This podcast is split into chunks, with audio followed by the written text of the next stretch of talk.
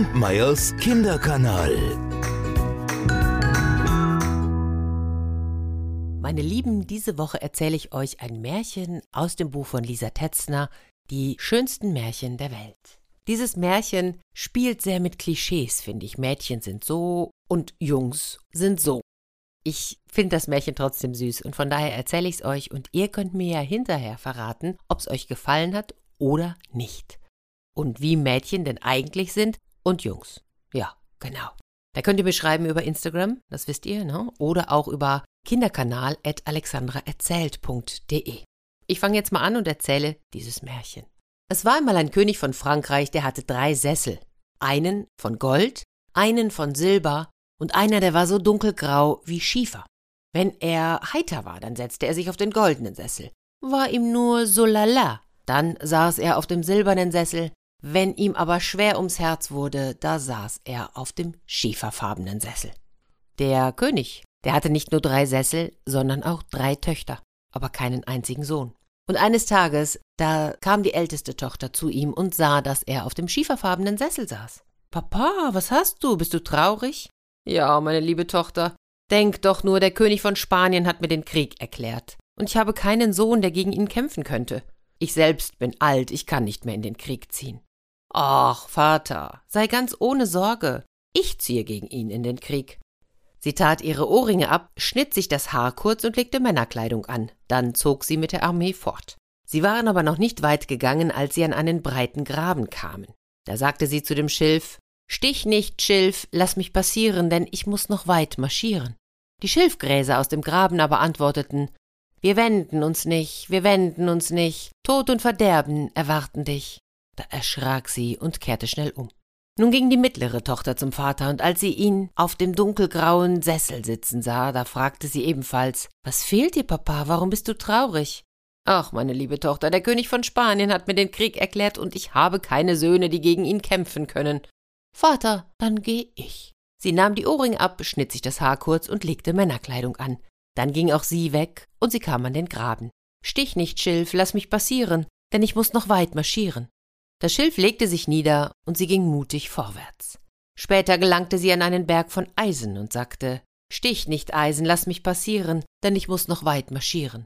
Das Eisen antwortete Wir stechen dich, wir stechen dich, Tod und Verderben warten auf dich. Da erschrak sie und kehrte um. Nun ging die jüngste Tochter zum König. Papa, was hast du? Noch immer sitzt du auf dem dunklen Stuhl und bist traurig. Ja, liebe Tochter, was soll ich tun? Der König von Spanien hat mir den Krieg erklärt und ich habe keine Söhne, um sie ihm entgegenzuschicken. Sei beruhigt, ich gehe. Sie tat ihre Ohrringe ab, schnitt sich das Haar kurz und legte Männerkleidung an. Dann ging sie los. Und auch sie kam an den Schilfgraben. Stich nicht, Schilf, lass mich passieren, denn ich muss noch weit marschieren. Der Schilf ließ sie ungehindert durch und sie ging vorwärts. Dann kam sie an den Eisenberg. Stich nicht, Eisen, lass mich passieren, denn ich muss noch weit marschieren. Auch da konnte sie ungehindert durch und erreichte mit ihrer Armee Spanien. Der König von Spanien war ein Jüngling, und als er sie sah, da ging er zu seiner Mutter.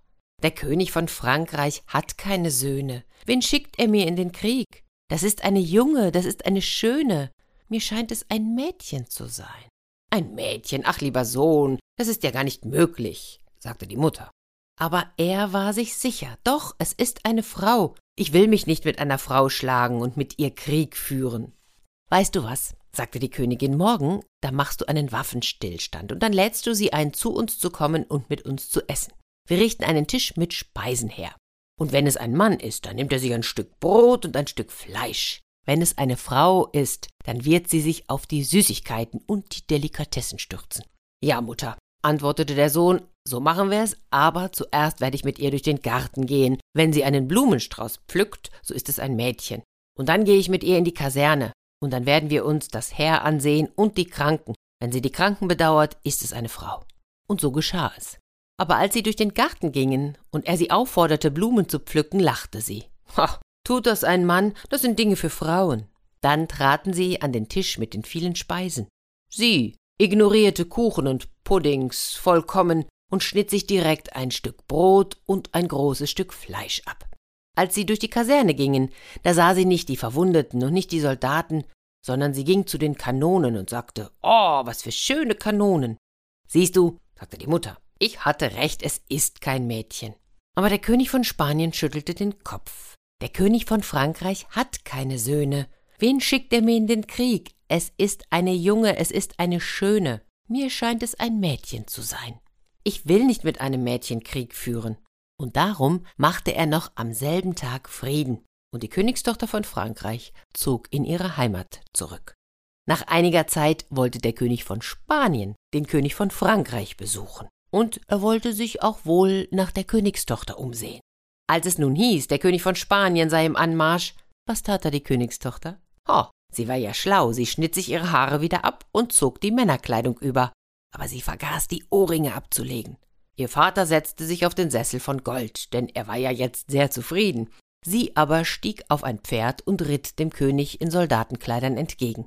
Aber als er sie erblickte, da umarmte er sie und sagte Ich hab recht gehabt, du bist ein Mädchen, du trägst noch dein Ohrgehänge. Und dann sagte er ihr, dass er sie liebe. Und da auch sie ihn wollte, feierten sie Hochzeit. Ach, und zwar eine Hochzeit mit großer Pracht. Und ich darf's an dieser Stelle mal sagen, wenn sie nicht gestorben sind, leben sie noch heute.